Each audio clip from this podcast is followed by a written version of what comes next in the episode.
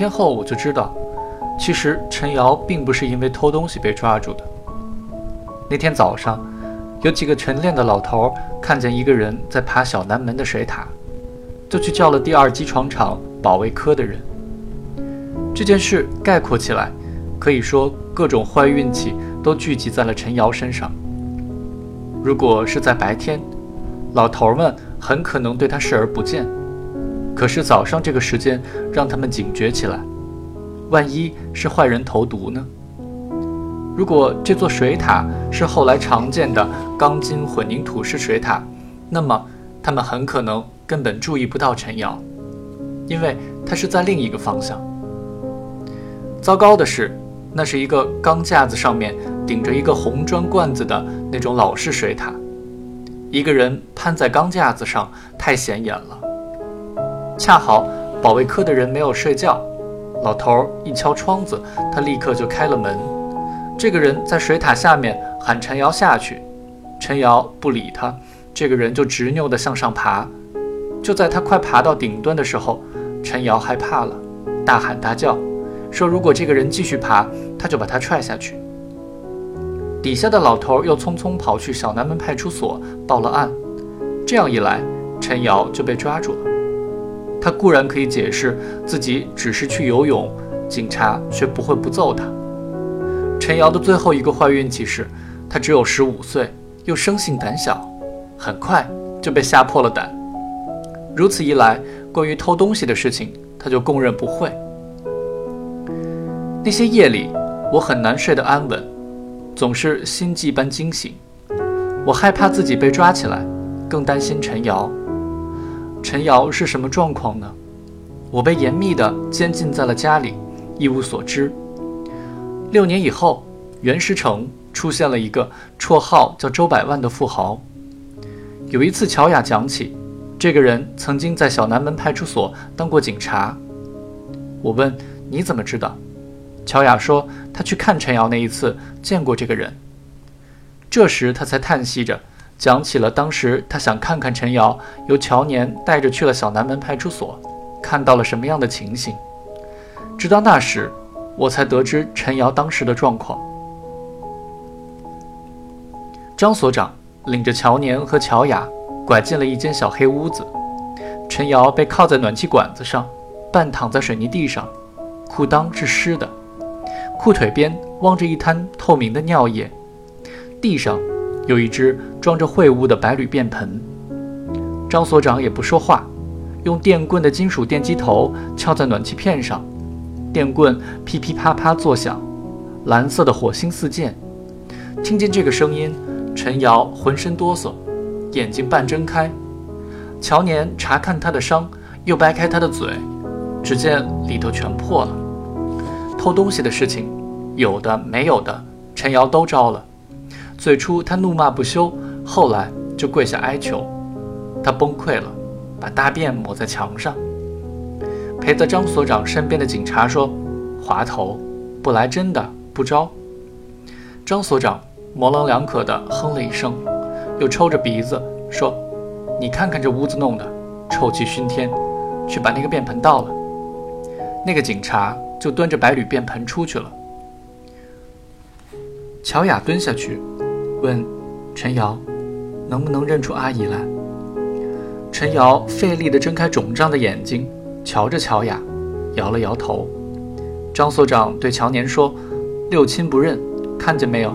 没人性的东西。”乔年问：“准备怎么判？”这就得问法院了。张所长说：“我国法律规定，对有轻微犯罪行为屡教不改，家庭社会管不了。”而又不够逮捕判刑的少数青少年，年龄小的送攻读学校，年龄大的送劳动教养。当时我对这一切一无所知。两个星期之后，家人对我的看管松动了一些，我跑去了陈瑶家打听消息。那天下午，他家里只有罗燕和陈月在，给我开门的是陈月。这年他二十一岁，是个待业青年。穿着一件花格子布拉吉，见是我，面无表情，也不说话，侧身让我进了屋。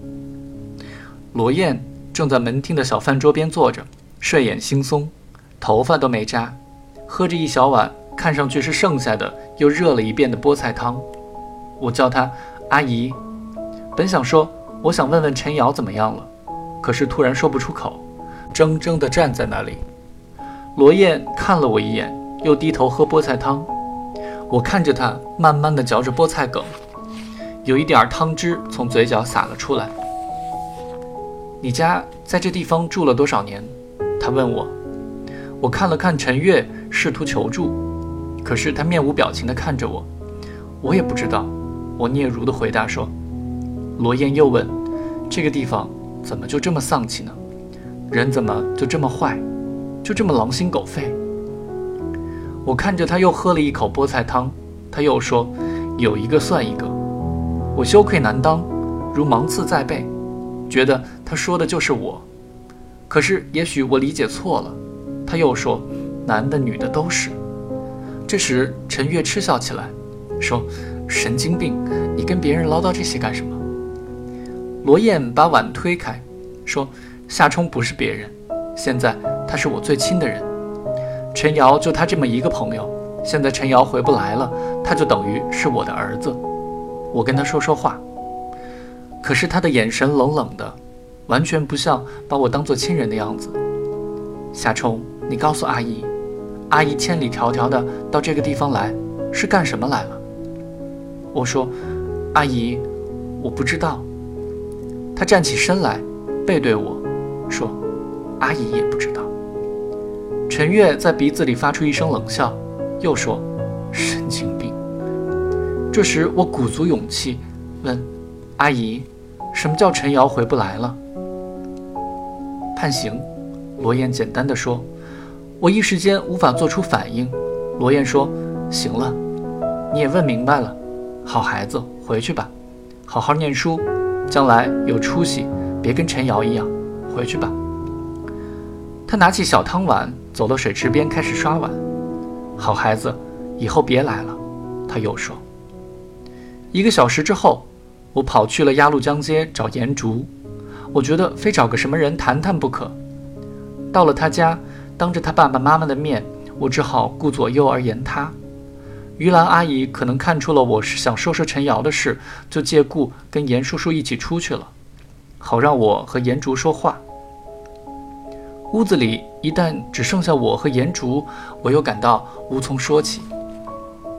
你想说说陈瑶的事儿？颜竹问我。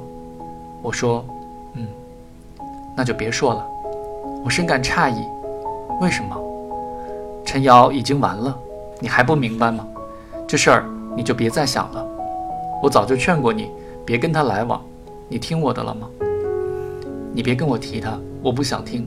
他是自作自受。你记住，无论什么事做了，就要承担后果。我激动起来，他的话我完全不可接受。我语无伦次地说了好多话反驳他。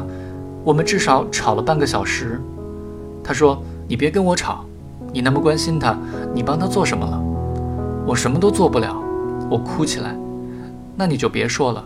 他说：“你就是自私，你就是只关心自己。”我哭着说。你就是傲气，总觉得自己比别人强。你没考上四中，你自己就当是天大的事儿，比什么都重要，比什么都委屈。陈瑶都要判刑了，你一点都不关心。我们三个是不是朋友啊？你有没有人性啊？我是什么都做不了，可我找你说一说都不行啊。颜竹不说话了，看着我，我哭得越来越厉害，我对他恨之入骨。可是，当我平静下来的时候，看见他也在哭。更让我惊异的是，不知道什么时候，于兰阿姨和严叔叔已经坐在沙发上，静静地看着我们了。